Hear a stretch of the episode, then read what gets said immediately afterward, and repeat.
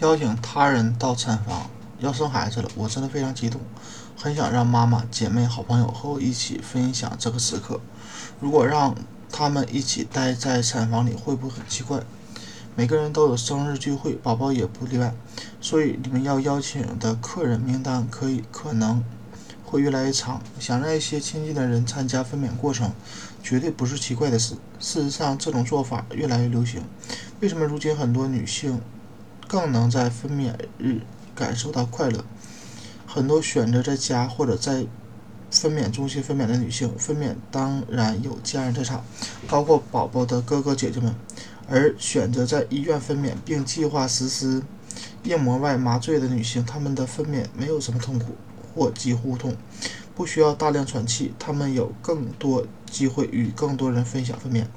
选择不用药物自然分娩的女性，也希望在分娩时得到更多亲朋好友的鼓励与支持。另一方面，医院和分娩中心允许这种分娩时的聚会，并把产房建得更大、更舒适。更舒服。有一群朋友，有几个亲戚在场，可能会带来双样结结果。很多医生认为，分娩时能分散一下注意力，能得到足够的情感支持，可以让产妇在分娩时更加快乐和轻松。显而易见，大量理由证明了同一件事：邀请家人、朋友和你一起走进产房是一件很好的事情。但在决定邀请客人前，也有一些需要格外注意的地方，毕竟不是所有医生都赞成产房里的挤满的人，部分医院会严格限制人数。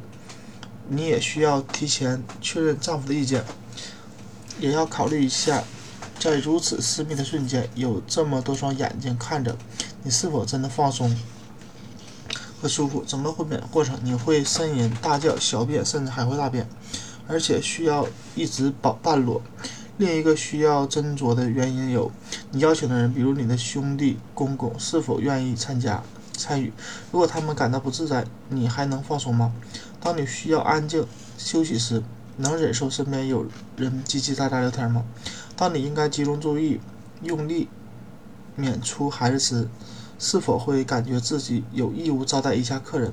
如果你决定了要找几个同伴，在制定名单时要灵活，记住，也要提醒你的客客人，计划好的阴道分娩很有可能最终变成剖宫产，这样就只有丈夫可以进入手术室。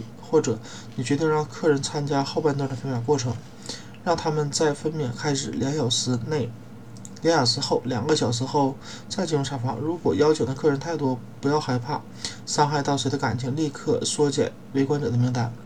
作为一名产妇，你的需求永远是最重要的。不喜欢邀请一堆人参观，那就不要赶潮流，也不要向亲人的压力屈服或者感到内疚。